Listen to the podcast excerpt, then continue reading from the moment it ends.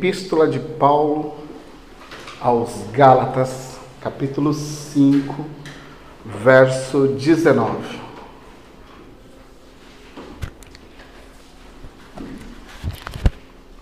Hoje eu começo conversando sobre os três primeiros frutos da nossa natureza pecaminosa, da nossa natureza caída. Então, o que eu quero destacar aqui nessa noite são os efeitos que a nossa natureza sem Cristo produz. Então, é, isso é uma característica existente em cada um de nós. Isso existe em qualquer pessoa, em qualquer ambiente. Está lá dentro do coração dessas pessoas. Faz parte da sua própria natureza. Então hoje eu vou trabalhar com três, três partes, ou três frutos, ou três, vamos dizer assim, princípios que essa natureza acaba produzindo quando ela não está em Cristo. Tá bom? Verso 19 diz assim: Gálatas 5, verso 19. Ora, as obras da carne são manifestas. Aí ele vai começar: imoralidade sexual, impureza e libertinagem. Então é sobre estas três ações da nossa natureza pecaminosa que eu vou conversar com você hoje, tá? Eu converso com, eu começo a conversar com você a partir de uma literatura muito famosa, é um clássico. Essa literatura, esse livro de renome mundial. Essa história é a análise de, de psicologia, estudos são feitos a partir desse texto. É um texto muito famoso, o nome do texto é O Médico e um Monstro. O que acontece nesse clássico, nesse texto, a história é relatada por Robert Stevenson e ele revela a luta de um médico chamado Jekyll que luta para não permitir com que aquilo que ele gostaria de ser de fato viesse para o lado de fora. Então ele tem uma luta interna, ele tem desejos internos, que ele luta para que esses desejos não venham. Então ele faz uma fórmula, quando ele está em plena agonia, ele se transforma no monstro e ele vive essa luta ali constante, tentando de qualquer forma abater, sufocar aquilo que está lá dentro, que é muito forte dentro dele. Então ele vive esse essa luta e esse alter ego dele é chamado Heider. Heider no, na literatura ou na história é alguém muito mal, é alguém muito violento, enquanto o médico é alguém nobre, educado, calmo e ele tenta a todo custo ocultar é, reprimir a vinda de Heidegger para o lado de fora. Então, até que um dia ele vai perder o controle, ele vai cometer um assassinato por Heidegger e o médico vai fazer de tudo para ocultar isso. Até que um amigo descobre e depois ele vai narrar ou ele vai confessar ao seu amigo tudo aquilo que está ocorrendo. E ele vai revelar isso. Então, esse clássico ele vai trabalhar essa dupla natureza existente no ser humano. O médico é aquele, é aquele tipo que eu e você queremos demonstrar para todo mundo ao nosso redor. Queremos ser os educados, os nobres, e muitas vezes ocultamos ou escondemos lá na profundeza do nosso ser, aquilo que de fato nós queríamos ser naquele momento. Então você amarra aquele ser violento que muitas vezes está lá dentro de você e Você quer manter a aparência. Então essa é uma luta antiga. Essa é uma luta que você que foi estabelecida lá no Éden. A partir da queda de Adão, ali a desobediência do casal dentro daquele contexto do Éden, quando eles desobedecem a Deus, a partir daquele momento em diante, toda a raça humana ela tem este conflito. Por isso que o texto do Márcio, a introdução que o Marcinho fez na semana passada, eu classifiquei lá como um título, é a maior batalha de todas as épocas, de todos os tempos. Essa é a maior batalha.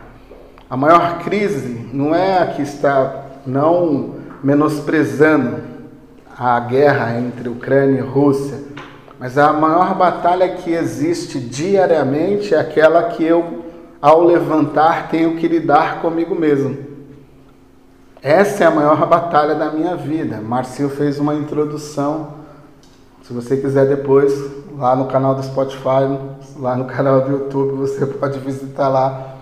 Ele fez uma exposição de mais de uma hora explicando esse contexto, faz, mostrando essa introdução sobre essa luta que existe entre nós dentro de nós. Então esse médico, ele, ele vai representar tudo que eu deveria ou desejaria ser. Então tudo que é bom está no médico, tudo que é ruim está no Heider. Tudo que é violento, tudo que é mal, tudo que é promíscuo, tudo que é imoral está nele. Então ele, quando quer explorar este outro lado da sua natureza, da sua personalidade, é, personalidade, ele se transforma. No Heider ele vai para os lugares mais obscuros daquela sociedade e ali ele vai explorar tudo aquilo que ele desejaria, ligado a todo tipo de imoralidade que você queira classificar. Então, esse é o contexto, essa é a, nota, a nossa luta diária. Dentro de nós temos o médico e dentro de nós temos os monstros. Não temos nem um monstro, são os monstros aqui dentro que você vai lutar diariamente para que esse monstro não saia, para que esse médico, pelo menos em algum momento ou outro, venha para fora. Então, nós, como representantes ou criaturas de Deus, criados por Deus, temos dentro, não, não dentro de nós, mesmo após a queda, nós ainda temos fragmentos dessa imagem de Deus em nós. Nós não temos ela na sua totalidade, existem fragmentos. O ser humano, depois da queda, ele perdeu aquela imagem, aquela pureza, aquela ideia moral, aquela justiça que era pura, isso acabou. O homem foi contaminado a partir daquela queda. E o que hoje eu tenho são fragmentos. Por isso que você não encontra a maldade, a imoralidade em seu, vamos dizer assim, em sua ação mais alta, porque você ainda tem alguma coisa, esses pequenos fragmentos da imagem de Deus no ser humano. Então, o homem ainda, por causa dessa imagem, dessa consciência ainda que ali aflige ele, ele sabe quando está fazendo algo de errado, ele sabe quando está fazendo algo certo. Então ele tem ali uma, uma, uma briga moral com ele mesmo, e esses são fragmentos ainda da imagem e a semelhança de Deus que ainda está nesse homem. Mas ela não pode ser absoluta por quê? Por causa da sua natureza, da minha natureza pecaminosa. Então, eu encontro pequenos fragmentos. Então, você encontra algumas pessoas que conseguem exercer em um campo ou outro algum tipo de virtude moral. Mas se você pegar num contexto geral e analisar, você vai ver que o ser humano é um ser sombrio, ele consegue fazer coisas do arco da velha que você fica assim, meu Deus, como é que esse cara conseguiu fazer isso? Como é que aquela mulher conseguiu fazer aquilo? Como é que esse filho conseguiu fazer isso com seu pai, com seu avô, com a sua avó? Você fica imaginando situações e você fala, como essa pessoa conseguiu chegar a esse ato de violência, esse ato de imoralidade, esse ato de corrupção? Então são essas coisas que estão lá dentro do meu e do seu coração. Elas estão aqui. E se elas não forem trabalhadas, se elas não forem cuidadas, elas vão vir para fora. E quando vem para fora, ela vem destruindo tudo que encontra pela frente. Às vezes você perde uma tarde que se, que se que aponta como uma tarde maravilhosa por causa de uma discussão de uma palavra que você falou no momento errado. Porque não segurou a ira, não segurou a língua naquele momento, você disse, agrediu com palavras. Às vezes, até em contextos religiosos, tem até o ato da violência física. O que não deveria nem ocorrer, mas ocorre. Por quê? Porque esse monstrinho aqui dentro veio para fora no momento em que ele deveria estar neutralizado, morto. Então o médico ele vai representar essa humanidade fragmentada, a imagem de Deus fragmentada nela. Você encontra algumas coisas, mas ele tenta lutar sozinho, ele tenta fazer as coisas, ele tenta criar uma fórmula, até que ele percebe que ele não consegue mais controlar os seus instintos, que são maiores, os seus desejos malignos, morais, que se tornam cada vez e a cada dia maior com as transformações que ele vai permitindo. Então você vai ver que há um momento em que ele já não consegue mais controlar esse lado imoral dele, esse lado violento desse lado ruim dele. Então esse é o primeiro ponto que você deve entender. Existe uma luta dentro de mim, existe uma luta dentro de você que está em constante ação. É uma, não para. Essa guerra ela não, ela não dá trégua. Ela está aqui a todo instante. Ela não tem um momento em que você pode se distrair. Ela não esteja ali tentando buscar o lugar de reino dela. Ela quer voltar ao trono. Ela quer sentar no lugar que ela deveria estar.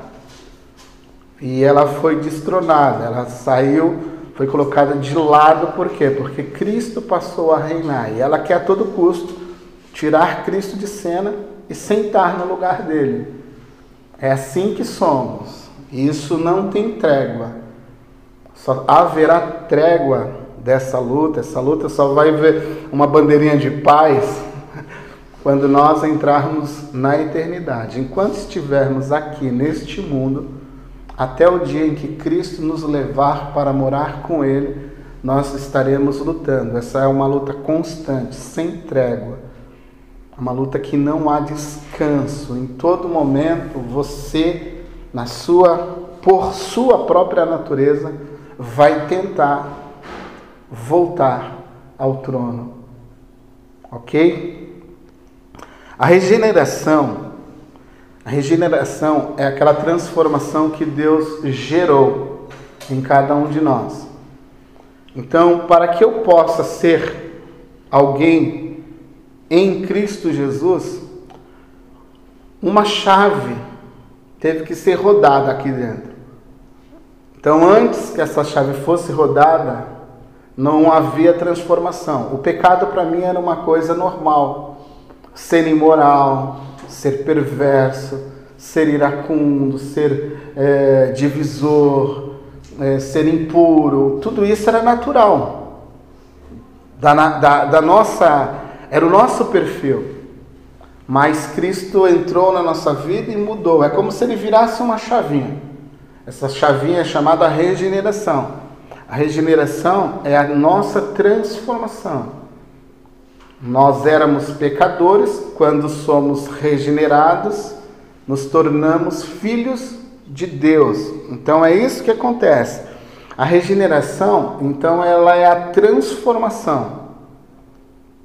Eu era pecador, pela regeneração, eu me torno filho de Deus. Ao me tornar filho de Deus, eu sou uma nova criatura. Então, regeneração é transformação ok? Só que a regeneração, ela junto com a capacitação do Espírito Santo, junto com o poder do Espírito Santo, isso aqui é tudo trabalho do Espírito Santo aqui dentro. Ele nos regenera, Ele causa essa transformação dentro de nós e nos concede um poder, capacidade. Ele nos dá poder para vivermos em Cristo Jesus uma nova vida. Essa vida agora ela é um crescimento contínuo. Isso é chamado santificação. A santificação é a parte onde Deus nos separa. Deus nos tira de uma condição, nos coloca em um outro lugar e nos separa para Ele. Sabe quando você chega em casa e você tem algo que é especial e você separa aquilo? Ah, isso aqui é para determinada coisa. Isso aqui é para determinada função. Isso aqui é... Você não faz assim com algumas coisas na sua casa? Você separa alguma coisa. Por exemplo, se você recebe o seu salário, dependendo do salário, você separa ele para as contas fixas, você separa ele para algum tipo de lazer, você separa ele para o seu mantimento durante o mês. Não é assim que você faz? Eles estão separados, você não mistura. É isso que Deus fez conosco. Ele nos separou para uma finalidade. Então, o processo de santificação é o processo aonde eu vou colocar para fora a vida que Deus me deu. Então Deus me concedeu poder e uma nova vida em Cristo Jesus, e essa vida ela só pode vir para fora com esse ato de santificação. Ou seja, eu me separo para Deus, para viver os propósitos e a vida que Deus colocou aqui dentro. Ok? Esse processo é santificação e esse processo ele é responsável para que você anule todos os processos antigos. Todo aquele comportamento anterior que você tinha antes de chegar a Cristo, eles são anulados através da mortificação. Paulo fala isso em Romanos 6: mortos para o pecado, vivos para Deus. Então, dentro deste contexto, a santificação é algo muito importante. É por meio dela que você traz para fora a vida que está aqui dentro. Como? Morrendo para o pecado e permitindo com que a vida de Deus venha para fora. Então, aí a pergunta é: o que deve ser levado à morte? O que eu devo condenar? O que eu devo levar à morte todos os dias da minha vida? Então, esse é o propósito. A mortificação do pecado é uma atitude de amor. Não é uma obrigação, Ninguém vai colocar uma arma na tua cabeça. Marcinho falou sobre isso semana passada. Ninguém vai te impor nada. É uma resposta de amor. O fato de você entender o que Cristo gerou na cruz por você, a morte de Cristo, a ressurreição de Cristo. Quando você olha tudo isso e quando você responde isso, positivamente, de uma forma positiva, quando você responde a tudo aquilo que está ocorrendo na cruz, a morte, a ressurreição de Jesus e todo o combo que está ali dentro, regeneração, redenção, santificação, tudo que está ali dentro. Quando você olha isso, você olha esse ato de amor de Deus o Pai, Deus o Filho, Deus o Espírito Santo, quando você olha tudo isso, a única coisa que você pode fazer é responder a tudo isso que está feito é, e está sendo realizado por você. A única forma é respondendo com amor. Não existe outra possibilidade. Não há imposição, não é tempo de serviço de igreja, não é quantas vezes você. A única forma de você responder a Deus de uma forma singular é amando Ele de todo o seu coração e desfrutando da nova vida que Ele te concedeu. não permitindo que o velho hábito, as velhas manias, os velhos comportamentos venham para fora. Você vai deixar com que esses velhos costumes sejam levados à morte e vai permitir com que a nova vida venha para fora. Então essa é a nossa intenção a partir desse ponto de Gálatas 5, 19 em diante. O que vamos trabalhar aqui nas próximas semanas é, é este entendimento. O que você deve levar à morte? O que deve morrer em você? O que deve morrer em mim? Talvez o que eu diga, o que o Márcio diga, o que o Fábio diga no decorrer dos dias, das semanas que virão, possivelmente algumas coisas você não faz, eu não faço. Possivelmente algumas coisas você faz e eu faço. Então isso não significa que todos os, os perfis que vamos mostrar aqui seja algo que você esteja executando. Mas existem coisas que eu e você podemos estar executando e o que você identificar, você tem que entender que isso tem que ser levado à morte. Você se identificou com alguma coisa daquilo que estamos conversando com você aqui, você falou assim: nossa, isso, eu estou fazendo isso aqui. Então, isso, a partir desse momento, você tem que levar isso à morte. Porque se você não levar isso à morte, isto vai te levar à morte. Então, é um jogo de sobrevivência ou da sua natureza pecaminosa ou da sua natureza ou a sua nova vida em Cristo. Você tem que levar isso em consideração. Quem prevalece e quem deve morrer.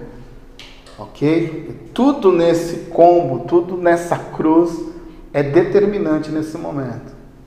Você não vai conseguir dizer não para o pecado se você não conseguir dizer sim para a cruz. Então, ao olhar Jesus, se você não conseguir dizer assim, eu te sigo, e esse pecado eu elimino da minha vida hoje. Se você não conseguir fazer isso por amor, é uma questão de tempo você morrer. Então, por quê? Porque essa é a, a paga, esse é o destino que o pecado nos dá. Ele não dá outra coisa. A paga dele, o salário dele, segundo Romanos 6, é que ele paga com a morte. Ele não tem outro tipo de pagamento. Então, se você não leva ele à morte, ele vai te levar à morte. Então, não tem como jogar com ele, não tem como brincar com ele ou manipular ele. Ele está bem ciente que a única coisa que ele quer fazer com você é te conduzir à morte. E ele tem que entender que você também quer levar ele à morte. Entendeu? Você tem que olhar o pecado como Deus olha o pecado. Como é que Deus olha o pecado? Deus olha o pecado através de Cristo na cruz, eliminando o pecado em Cristo Jesus. Ele, ele vai sentenciar o pecado em Cristo. Ele vai colocar a ira dele sobre Cristo, porque Cristo carrega sobre si o pecado de toda a humanidade. Então Deus não brincou com o pecado. Então eu também, você também não devemos brincar com o pecado. Então eu quero destacar aqui esses três elementos. E eu começo com o elemento imoralidade sexual. Tá bom? O termo que está por trás dessa palavra é um termo grego chamado porneia. Uma palavrinha pequenininha. Porneia que faz um estrago gigantesco. É uma simples palavra, porneia. Mas essa palavra é a razão ou é aplicada para todo o contexto de imoralidade sexual. Qualquer contexto. Se você analisar, por exemplo, algumas versões vão trabalhar a palavra porneia como é, prostituição, fornicação e as mais modernas, que está aqui eu registrei pelo menos umas sete, todas elas vão trabalhar o contexto de imoralidade sexual. Então, qualquer coisa dentro do ambiente sexual que se torna imoral é caracterizado por essa, ela tem por trás essa palavra pornéia. Então, pornéia é uma palavra, por exemplo, que você vai trazer para o nosso contexto moderno com o seu prefixo pornografia. Pornô vem de porneia. Então ela é a razão de todo esse mundo imoral, por exemplo, ligado à pornografia. Pornografia, para quem não sabe, hoje os estudos apontam o cenário da pornografia como o cenário que está em quarto lugar, como o mais viciante no mundo. Hoje existe casa de recuperação para pessoas viciadas em pornô. Não se espante, não é só dentro do contexto masculino. Mulheres e homens se enquadram dentro deste ambiente de pornografia e viciados em pornografia. Então, quando você não refreia, quando você não paralisa, quando você não amarra, coloca uma âncora, joga no meio do oceano esse ser, isso vai trazer problema para minha e para sua vida. E aqui são vários contextos, por exemplo, muita coisa se, se cabe aqui dentro. Então, o termo pornéia, ele é usado nesses versos ou para qualquer tipo de relação sexual ilícita ou imoral. Então, por exemplo, classificando algumas coisas que entram neste ambiente da pornéia: prostituição, pornografia, incesto, pedofilia, infidelidade sexual, qualquer relação sexual fora de um casamento. Lembra que quem criou o sexo foi Deus. Deus criou o sexo para o crescimento da, dos seres humanos, né? Mas o sexo também ele é prazeroso, porque tudo que Deus fez foi bom. Então Deus fez para multiplicação dos seres humanos e também fez para o prazer do casal dentro daquela permissão que ele delegou de um casamento. Qualquer ato sexual fora deste ambiente é um ato imoral, é um ato pecaminoso. Qualquer um fora desse ambiente. Por quê? Porque ele, o sexo, foi dado por Deus para este ambiente, para o ambiente conjugal, para a intimidade do casal, para a satisfação de um casal, para a realização de prazeres bons entre homem e mulher. Qualquer coisa fora disso está fora do padrão de Deus. É algo que Deus não permite. Então, qualquer ato, qualquer relação sexual, classificando qualquer relação fora deste ambiente, é pecado. Qualquer uma. Então, quando você olha essas questões, essas pautas, ou essas defesas, por exemplo, de pessoas querendo legislar causas para permitir com que você possa tocar em crianças com intenções sexuais, isso é imoral. Isso é porneia. Isso é o monstro que está vindo para fora e não quer respeitar ninguém, nem mesmo aquela criança. Então isso é imoral. Isso é um homem sem Deus, é um homem caracterizado assim, ele não tem Deus na vida dele. Mas isso eu também não posso deixar e não posso passar um pano, porque isso também está relacionado a nós. Porque se isso não fosse algo entre nós, nós não teríamos alguns escândalos relacionados a isso dentro dessas áreas. Então, pega para todo ser humano. Então você tem que cuidar do seu coração, você tem que cuidar da sua, das suas intenções, você tem que cuidar de tudo isso para que você não entre neste ambiente sutil da imoralidade sexual viciante, degradante, terrível, sombrio. Por exemplo, a indústria pornográfica é uma, é uma indústria sombria que destrói a beleza da mulher, que destrói a beleza de um jovem, a beleza de uma jovem.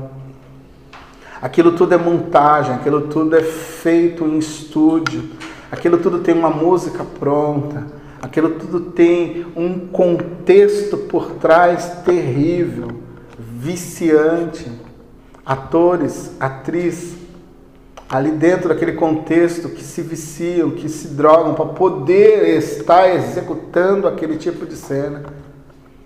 Onde sites ganham horrores, milhões de dólares vendendo isso.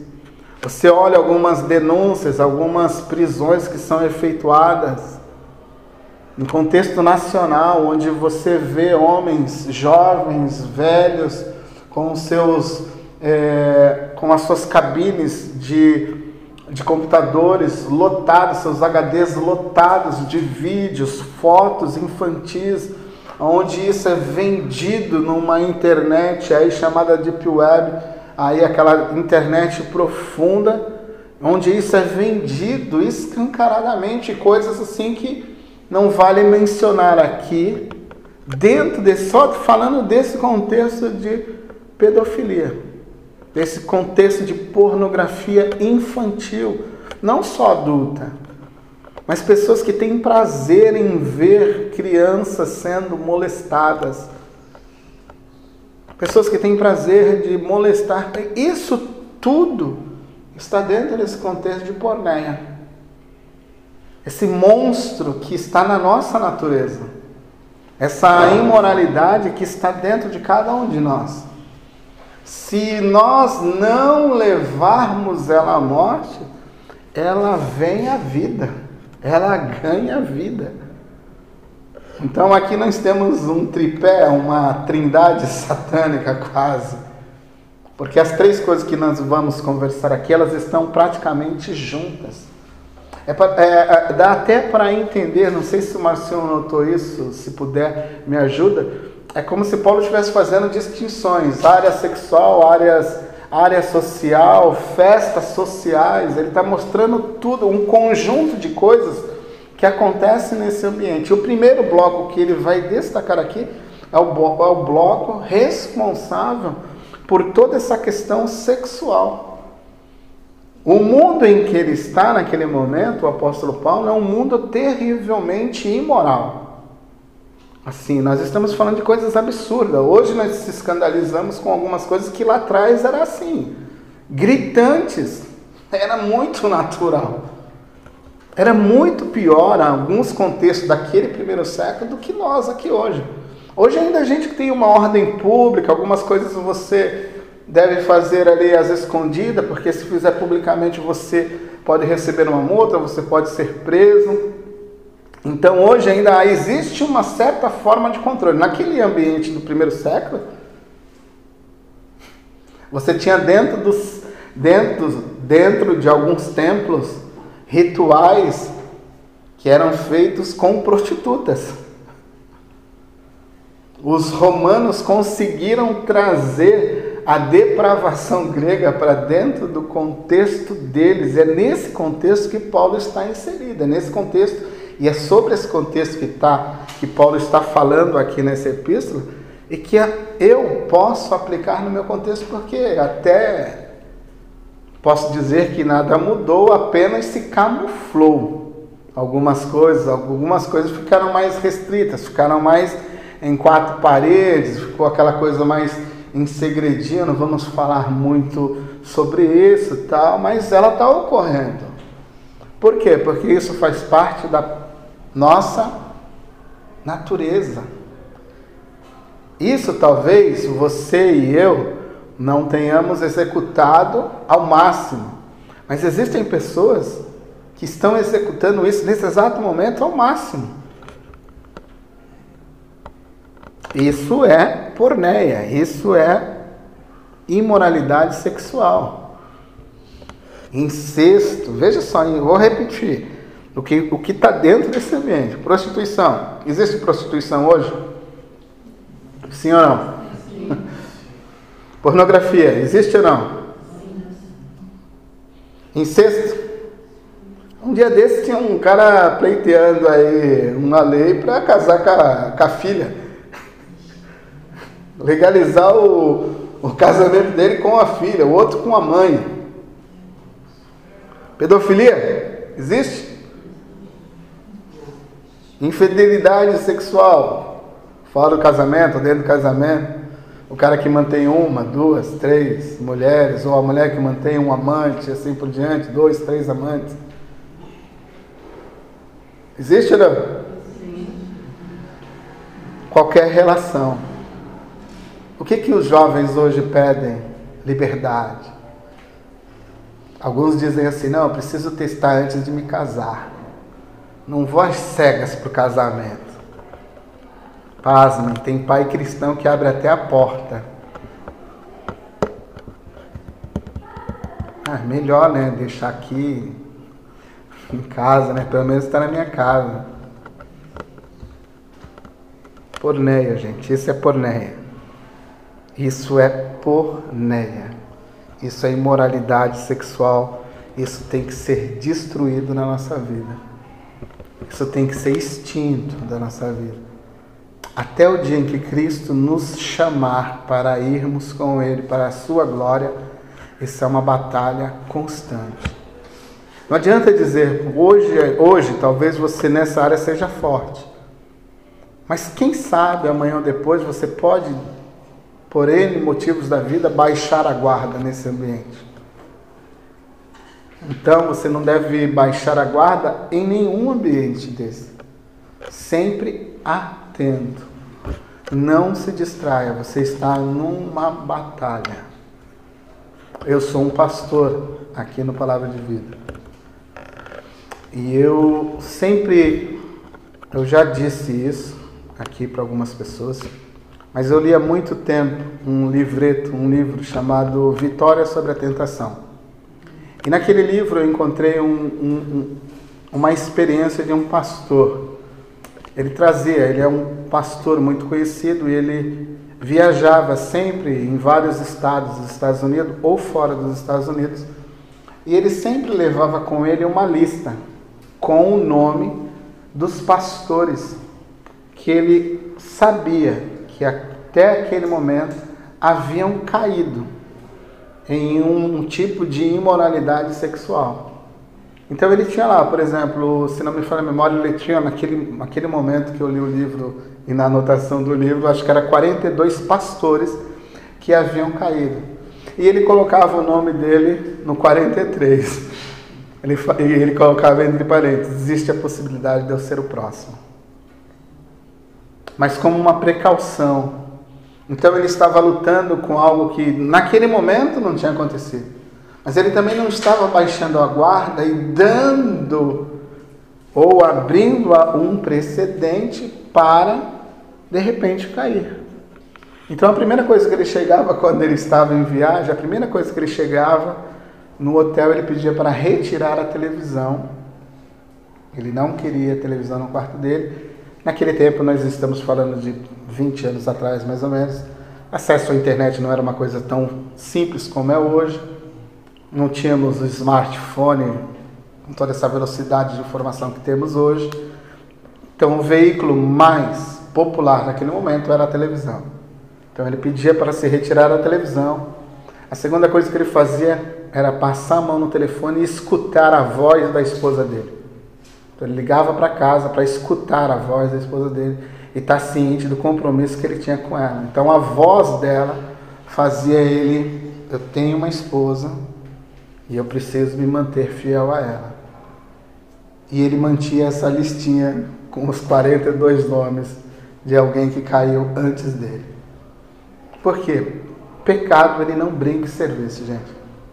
Você distraiu, eu distraí, ele entra e arrebenta com tudo. Ele destrói casamento, ele destrói relacionamento pai filho. Ele destrói relacionamento filho, esposa, patrão, amigos. Ele destrói tudo que ele puder. Ele não vem para brincar, ele vem só para destruir. Eu até brinco, né? Coitada do diabo. O pessoal fala, ah, o diabo vem só para matar, roubar e destruir. Você tem que se incluir lá, eu também. Porque se deixar, eu me junto com ele e destruo tudo que tem pela frente. Porque essa é a nossa natureza. Se, se deixarmos tudo fluir, tudo que está aqui dentro fluir, meu irmão, não tem sociedade que consiga sobreviver.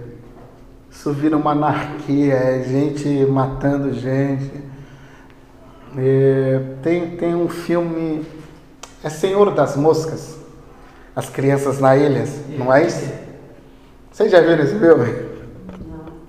Quer conhecer bem como é possível você entrar em uma degradação da, da sua natureza? como ser humano, nós não estamos falando de cristianismo. Assiste esse filme antiguinho já, O Senhor das Moscas. É um conjunto de crianças, e tem o livro, é um conjunto de crianças numa ilha.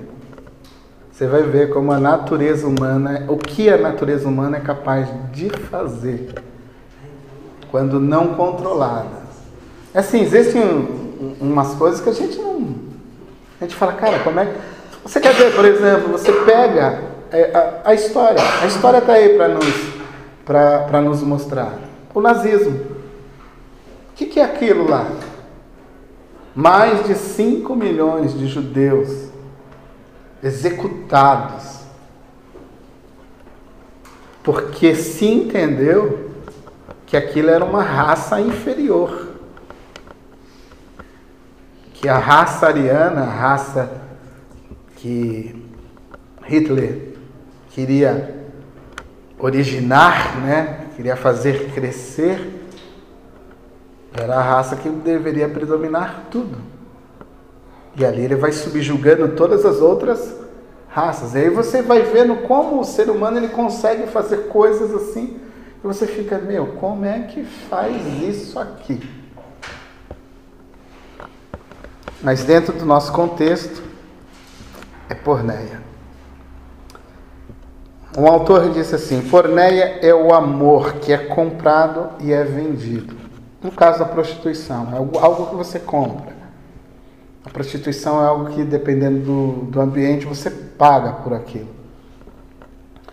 É um mero instrumento através de quem a exigência da concupiscência e da paixão são satisfeitas. Ou seja, a, a, o porneia esse sentimento de imoralidade sexual, ele é a razão, ele exige que os seus desejos, os meus desejos sejam executados. E não existe, aí ele está dizendo assim, essa minha paixão, esse meu desejo, ele tem que ser satisfeito. Não importa, até eu pago por isso. Então, ou não, ou eu tento tomar isso. O que, que algumas pessoas fazem quando é, atacam alguém que não lhe pertence para violar essa pessoa. Ele está tomando para ele algo que não é dele, algo que não pertence a ele, para realizar ali um ato ou uma violência sexual contra aquela pessoa. Então ela faz isso. ela descreve um tipo de relacionamento em que uma das partes pode ser comprada e até descartada. Tipo assim, eu uso a pessoa e descarto. Não, só foi uma noite. Não significou nada para mim. É, mas você. Não, não. Não queria nada com você. Não era. Não, não estabeleci relacionamento aqui. Só foi uma noite. Segue teu rumo. Tá aqui tua roupa, vai embora. Não, mas você não vai me. Não, não tem essa de te levar. Te vira, mano. Por quê? Porque não há interação. Não existe nenhum tipo de relacionamento aqui. A pessoa nada mais é do que um objeto que visa o meu prazer. Ou eu olho para aquela pessoa como um simples objeto para satisfazer o meu prazer. E aqui englobo todas as coisas. Então, esse é o primeiro ponto. A imoralidade sexual. Isso tem que ser morto. Aí você tem que analisar todos esses ambientes. Talvez hoje o mais comum, os mais comuns entre esses, eu acho que todos, mas o mais comum entre esses hoje eu acho que é a prostituição e a pornografia. Esses e a pedofilia, esses estão assim, eu acho que encabeçando aí esse ambiente. E esses aqui atacam qualquer pessoa. Pornografia então, ela ataca qualquer pessoa, ela não escolhe patente nenhuma ela ataca a mulher, ela ataca a criança, ela ataca adulto, ela ataca o grande empresário, ela, ela ataca o cara que mora na rua, ela ataca qualquer pessoa. E hoje a gente tem um grande problema que é a internet. O acesso fácil a esse conteúdo às vezes chega sem você nem solicitar. Você está no grupo lá e pss, aquela coisa pss, cai ali no, nos teus olhos e você às vezes fica até com vergonha, não sabe o que fazer, não sabe nem o que, o que falar, porque tá todo mundo, yes, legal, pai. Você se sente mal diante daquela situação. Mas é assim que as coisas estão andando hoje. Terceira ou a segunda marca desse contexto aí. Qual é a segunda palavra que está aí? A primeira é imoralidade, prostituição. A segunda qual é? Impureza. Essa é uma palavrinha chamada acartasia, tá bom? Essa palavra é responsável por um ambiente assim muito grande no contexto bíblico, com todo ou com tudo aquilo que está relacionado ao ambiente de impureza ambiente de impureza religiosa, ambiente de impureza moral. Ela engloba tudo, a cartasia, tá bom? Impureza. É que eu estou dando o nome, o nome que está por trás, porque ela engloba muita coisa. Ela não só engloba essa questão de impureza sexual, ela também em alguns momentos, dentro do contexto bíblico, ela vai, apurar, ela vai apontar para uma impureza que é também ligada a questões religiosas. Por exemplo, você trazer um animal impuro para o sacrifício. Isso era a cartasia. Você não poderia apresentar aquele animal diante de Deus. Então, o seu culto, a sua liturgia já estava quebrada ali. A mesma coisa acontece comigo com você. Eu não posso me apresentar diante de Deus de uma forma impura. Eu tenho que ser purificado. Eu tenho que ser limpo. Eu tenho que ser banhado pelo sangue de Jesus para que eu possa entrar em um contato direto com Deus. Porque se isso não ocorrer, eu continuo sendo uma pessoa aos olhos de Deus para um serviço de culto, esse tipo de coisa, impuro. Então você não consegue. Então a palavra, ela é traduzida na maioria das versões, assim, quase que 99% das versões em língua portuguesa, você vai encontrar esse termo sempre como impureza. Impureza em todos os contextos que você imaginar. Então, sendo justo com o contexto que Paulo está usando aqui, Paulo está marcando essa palavra dentro de um contexto de impureza relacionado às questões sexuais.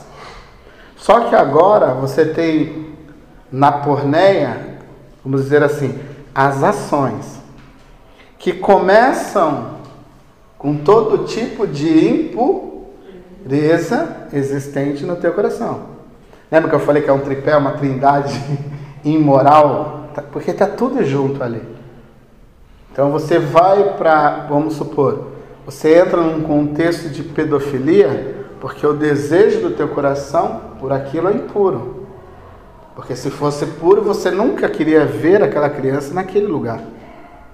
Mas você quer ver aquilo porque aquilo é impuro ao seu coração. O seu coração ele está de alguma forma contaminado. E isso também tem que passar por uma análise, o que eu penso a respeito de determinadas ou várias situações. Eu tenho que analisar, eu não posso soltar tudo que eu penso, tudo que eu acho que é. Eu tenho que analisar aquilo que eu estou pensando porque a minha natureza, a sua natureza pecaminosa, ela está trabalhando de uma forma constante. O que estamos trabalhando aqui nesse contexto é o contexto da área sexual. Tudo que está relacionado à área sexual. E todo esse ambiente passa por tudo isso. Mas isso também eu posso ter em alguns outros contextos, um coração totalmente impuro por uma ou várias outras situações. Mas nesse contexto aqui, por exemplo, ela representa todo tipo de desejos impuros, indecências e qualquer tipo de pensamento impuro. Então, tudo aquilo que é indecente, tudo aquilo que é desejo impuro, todo tipo de pensamento impuro, que não há pureza, que não há é, santidade, o olhar está sujo, o toque está sujo. Há um tempo atrás eu participei de um curso sobre abuso infantil e adolescente.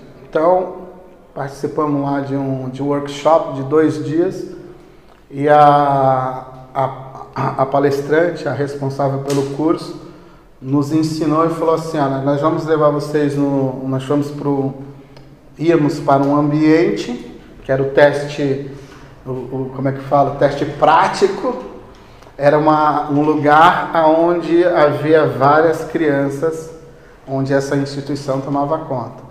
E ela falou assim: você vai perceber, nós vamos ensinar para vocês, e vocês vão perceber que quando essas crianças que foram abusadas, quando elas te abraçam, o abraço dela é diferente da que não foi abusada. Porque vem com a intenção suja. Pela violação que ela sofreu sem saber. Ela entrou no ambiente que não era o dela ela entrou naquele ambiente de abuso infantil e ela foi sexualizada antes do tempo dela. Então, quando ela vem para um abraço, ela já vem com um abraço impuro. Já não é mais puro. Quando pessoas são expostas a muita pornografia, às vezes a forma como te abraça, a forma como passa a mão em você, tudo às vezes você vai pegar no ar, você fala, nossa, que toque estranho, né? Porque existe no coração um tipo de intenção que não é legal. Então são desejos impuros, é indecência, pensamentos impuros. Então, esse, essa impureza ela representa um tipo de depravação moral que dá nojo em quem está vendo. É um tipo de ato de execução, de impureza, que quem vê aquilo fala: nossa, que coisa degradante. Como é que tu gosta disso? Como é que tu assiste isso? Como é que tu fez isso? Entendeu? É aquela coisa que te causa repulso, te causa nojo. Você fala, cara, que, como pode chegar num, num ato desse? E esse é o ambiente de um coração e de uma natureza descontrolada, onde Cristo não está. E fique bem claro que esse é o tipo de coração onde Jesus não habita mais, ou nunca habitou. Ele não pode, não tem como compactuar com isso, ele não tem como. Ele é puro, ele é santo, ele não tem como estar nesses ambientes. Como é que Cristo pode estar num ambiente como esse? Como é que eu posso levar Cristo para um ambiente como esse? Entende? Esse tipo de ambiente não, não tem como. Então, desconfie do discurso quando alguém chega com esse tipo de conteúdo, conversa com você e, de alguma forma, diz que é crente. Desconfie disso. E faça essa pergunta para ele ou para ela. Fala, mas como é que você pode trazer Cristo para este ambiente? É a única forma de você chocar a pessoa e trazer ela de volta às vezes. Entendeu? Veja só, uma mente impura que torna tudo que passa por ela impuro é a cartasia, é impureza. Tipo assim, a mente impura, tudo que passa por ela se torna impuro. Paulo diz em Tito: tudo é puro para os puros. Jesus disse assim: que o, os olhos vão captar sujeira, os seus olhos já estão em trevas, o, o olhar é um olhar contaminado. Veja que Jesus falou lá em, em capítulo 5 de Mateus ele fala assim: olha, cinco? É cinco. Ele diz assim: se o teu olhar for impuro, sendo tu casado, já cometeste um adultério. Não foi o ato. E nem às vezes é o ato. O ato é precedido por, um, por uma impureza de coração. Até você chegar no ato, o teu coração já está transbordando de impurezas. O meu coração já está transbordando de impurezas. Quando eu chego lá, eu já cheguei porque já, já perdi o Cristo que andava comigo, ó, já ficou para trás faz tempo.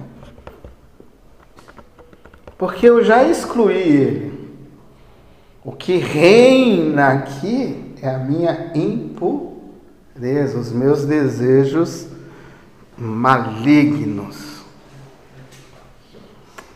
Veja só, Mateus 5, verso 8, o que está escrito aí? Mateus 5, verso 8.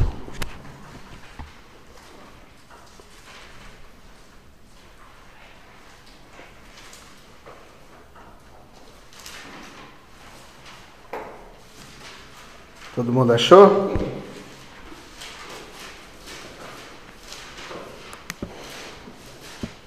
Bem, bem-aventurado, feliz. Quem é? Puro, limpo de coração. Então Jesus diz: Você é bem-aventurado, você é feliz se o teu coração for um coração puro, se for um coração limpo E o que diz o resto do texto?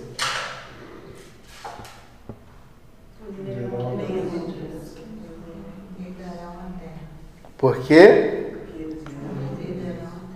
Só vão herdar quem tem um coração puro. Isso ecoa, isso vai ecoar lá, se não me falha a memória, o Salmo 15, onde diz assim: Quem poderá subir ao teu monte?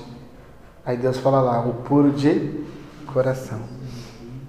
Então, para estar com Deus, para andar com Deus, tem que ter pureza de coração. Impuros não vão herdar o reino dos céus. Então, é uma luta constante lutar contra todo pensamento impuro. Entrou aquela cena esquisita no filme, não sei como é que você faz. Ou você pula, se você não é casado, ou você fecha os olhos, ou faz alguma coisa. Não deixa aquilo entrar e tomar o teu coração. Difícil é escapar hoje disso. Qualquer, qualquer, qualquer série, qualquer contexto. Eu estava assistindo uma, uma série agora, essa semana, com a minha esposa lá, é, no Prime e uma série de fantasia, uma coisa mó bonita. De repente tem lá dois bichos de pedra lá que se amam e aparentemente são. É um bicho de pedra. Eu falei, cara, mas a, a, a, forçação é tão grande, a ideologia é tão forte, que você não tem assim para onde correr. Difícil você pegar uma coisa que seja não vou dizer totalmente pura, mas assim, que seja mais moralzinha ali, alguma coisa, a coisa está tão escancarada que fica difícil até. Também você não pode ser um alienado. Você tem que ser adulto em Cristo o suficiente para. Mas não permitir com que aquilo se aloje no teu coração. Terceira e última palavrinha.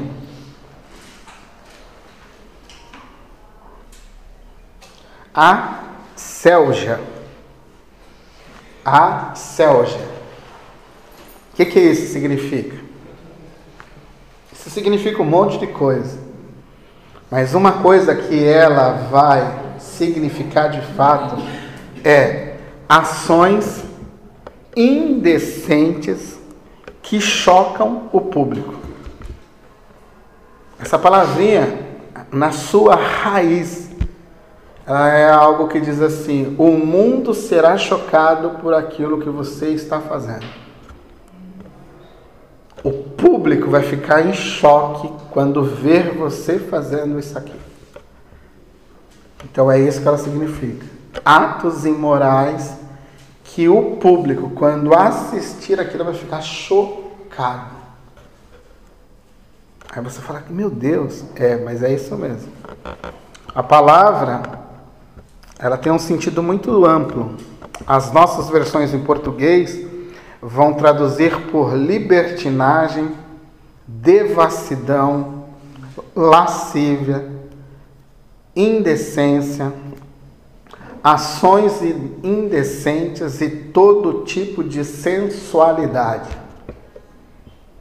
Essa aqui então, se tu abrir o Instagram, o que tem gente posando de sensual lá, tu vai, se o algoritmo perceber que tu parou, no dia seguinte ele tem uma enxurrada de, de oferecimentos. Se tu clicar então.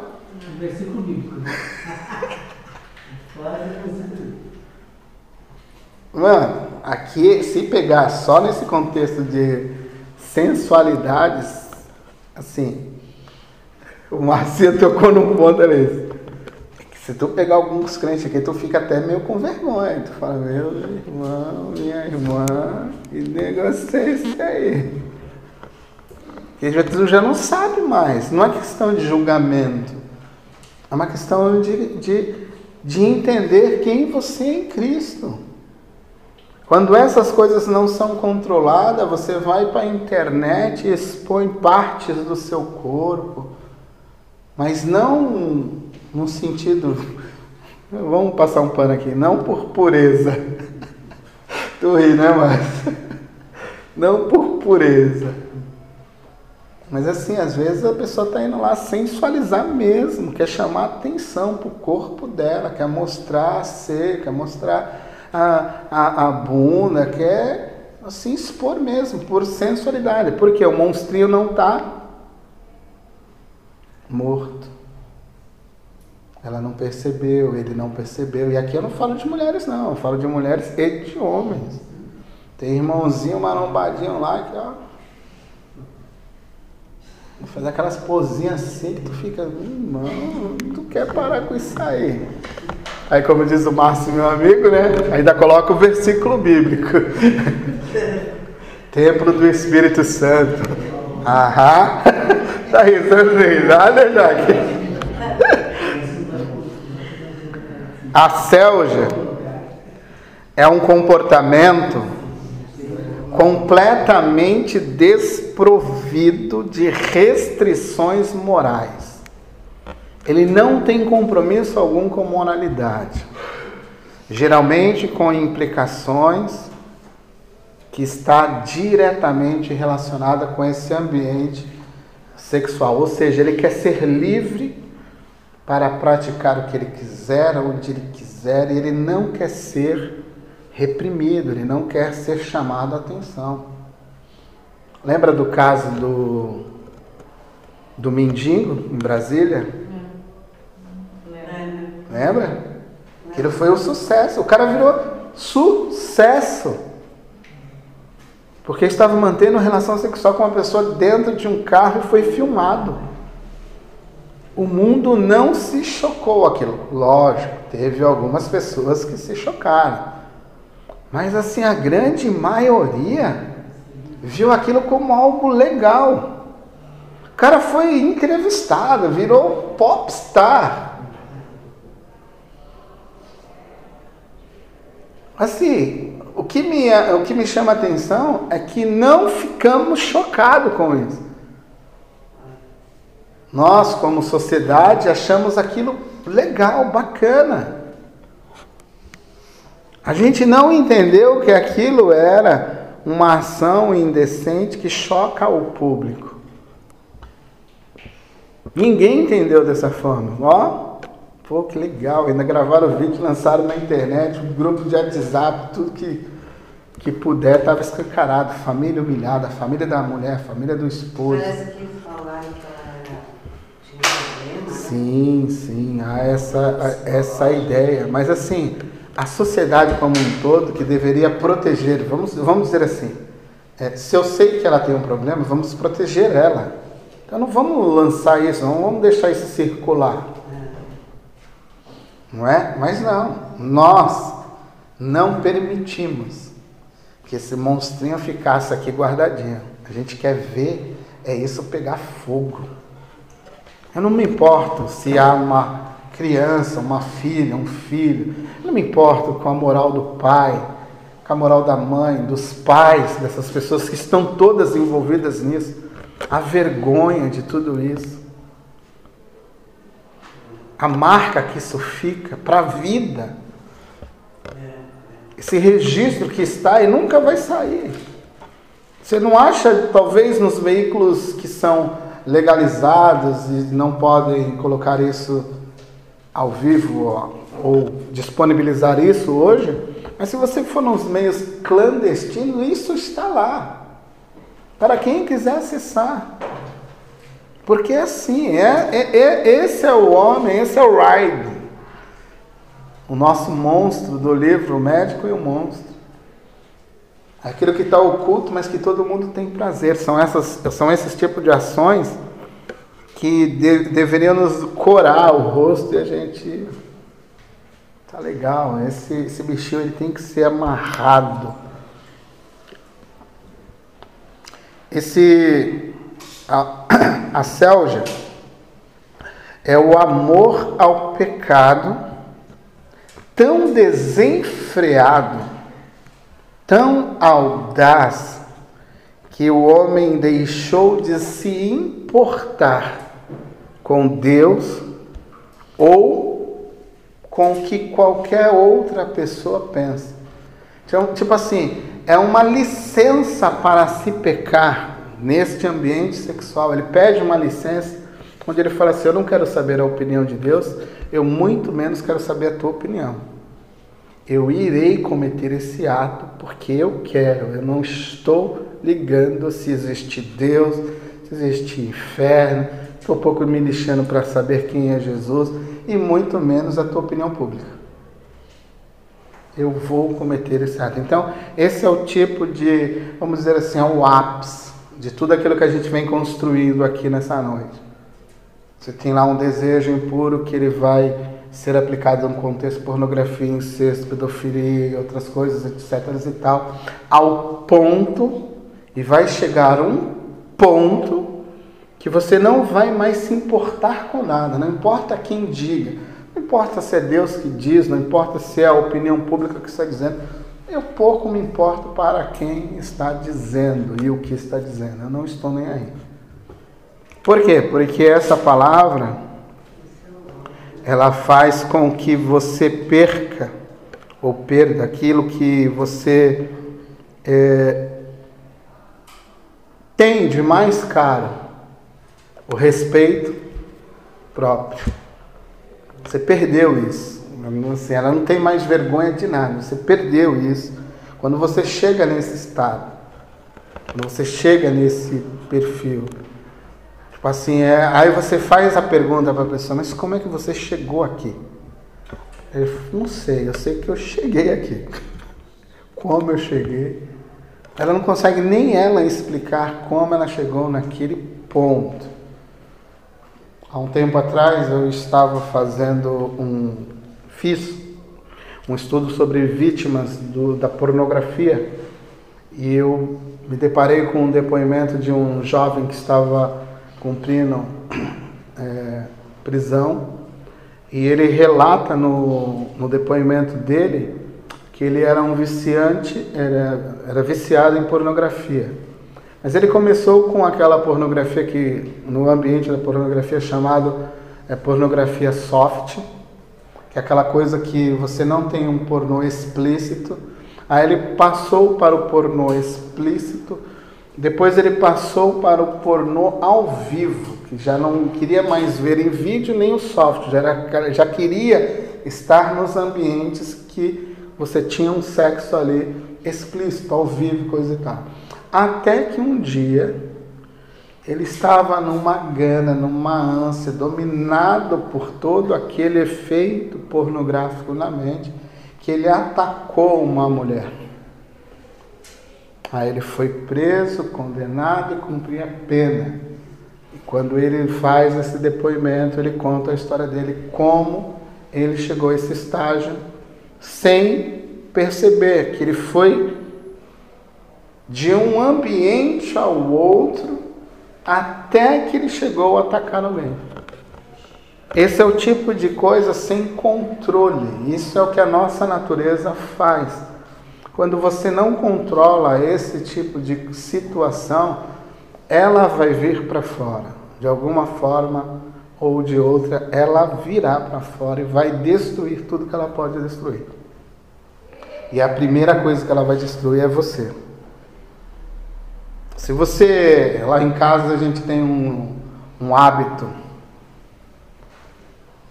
não vou dizer estranho, mas eu e minha esposa gostamos de assistir alguns realities que para nós tentarmos entender o que está acontecendo no mundo, o que eles estão fazendo. Aí eu vou te mostrar algumas coisas que acontecem. Vocês já escutaram falar de um programa chamado Poliamor? Já? Sabe o que é isso? Acho que é o que incentiva os casais a se conhecerem. É, não, esse aí, você incentiva o casal a conhecer. Nesse reality que eu estou falando, é um homem que está em busca da primeira ou segunda mulher, ou terceira mulher. Ele já tem uma esposa, ou duas esposas. Aí está contando a história dele com a terceira ou a quarta esposa. Ele. Não, não, não, não, não.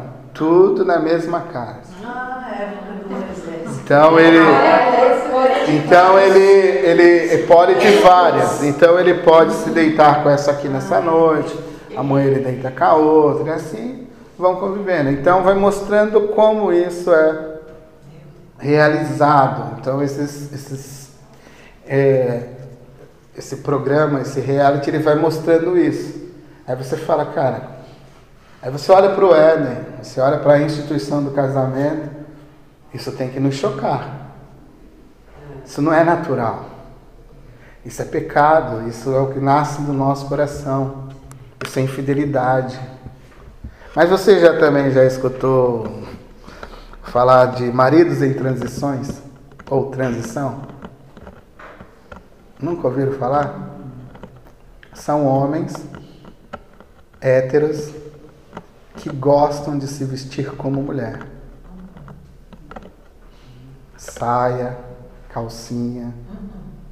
Sim, sim. sim, sim. Sutiã, blusa de mulher.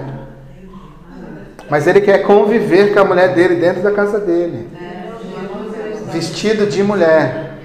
Aí o reality, o reality vai mostrando para você como é que é isso, como a sociedade enfrenta isso, como é que ele. Aí mostra, por exemplo, tem um caso lá que o cara vai. Ele trabalha numa loja de armas. E ele vai ser o primeiro dia que ele vai entrar todo pintado, com roupa feminina, num ambiente de trabalho, onde só tem homem bruto, loja de arma, e ele vai chegar todo montado naquela sessão onde ele trabalha, tal, aí são maridos em transição. Netflix ou Amazon Prime? TLC. No TLC tem lá. TLC tem uns negócios estranhos, né? Muito estranho. Mas você já também escutou, por exemplo, esse não entra muito no ambiente de sexual, mas ele choca, porque são coisas que vão nos chocar. Por exemplo, você já escutou dizer que tem pessoas que queriam ou desejam ser tratadas como cavalo? Pois é. Pois é. Não, não, não, não. Não é, não é degradação. Elas querem ser tratadas como se fosse cavalo. Aí você tem o cachorro e você tem o gato. Pessoas que pagam para passar um final de semana em uma determinada casa na Inglaterra como um gato, fantasiado de gato, pintado de gato. Tem pessoas que pagam para ser ou para se vestir e passar um final de semana como cachorro. Não, isso é um coração perturbado. Elas não são anormais. Ela... Então, mas esse é o nosso coração descontrolado. É o nosso coração sem a presença de Deus tem uma youtuber que ela é brasileira e ela, na verdade, ela gosta de se vestir como bebê. Ela, é, ela, se, ela coloca ah, fralda até. Eu não vi, tu viu sim? Mas ela se veste como bebê. Eu, ah, não, na época. Deixa eu falar, né? Teve uma época que ela tava fazendo vaquinha entre os fãs dela, né? Não sei como que chama, porque ela não tinha dinheiro para comprar fralda. Ah, não, essa não. É. é. Eu olhei assim, gente, que absurdo. E era velho o negócio. Tu entendeu como um coração descontrolado, aonde ele pode chegar? Um coração sem Cristo, aonde ele chega? A gente quer ser animal. A Bíblia fala que nós fomos feitos à imagem e à semelhança de Deus. Concluo. A orientação apostólica, lá em Romanos 13, verso 13, é que eu e você não devemos nos comportar em nenhum ponto do que foi dito nessa noite essa é a recomendação do apóstolo Paulo, que nenhuma dessas coisas, em Romanos 13, verso 13, nenhuma dessas coisas que eu falei para você aqui ela não pode ser encontrada na nossa vida. Isso é recomendação apostólica. Paulo diz que essas coisas não sejam encontradas. Essas coisas estão nos filhos das trevas, mas elas não podem estar entre nós. Então, toma conta do teu coração. A Bíblia diz: se não, não mortificarmos a nossa natureza pecaminosa, existe uma grande possibilidade de retornarmos às velhas práticas. Isso você vê com clareza em 2 Coríntios 12, verso 20 e 21. Então, você não deve estar neste ambiente. Este ambiente deve ser um ambiente de morte para o pecado. Nenhuma dessas coisas devem estar na minha e na tua vida. Nós somos nova criatura. Nós somos criados em Deus para um novo estilo de vida. Então essas coisas elas não podem estar entre nós. Paulo vai falar em Colossenses que elas não deveriam nem ser comentada entre nós. Esse tipo de coisa não deveria existir, muito menos ser falado entre nós. Ele fala coisa absurda, existir, mas falar também não é uma coisa legal. Entendeu? Então essas coisas não podem estar entre nós. Depois, se você quiser anotar aí para ler em casa, ó, 1 Tessalonicenses 4, verso 3.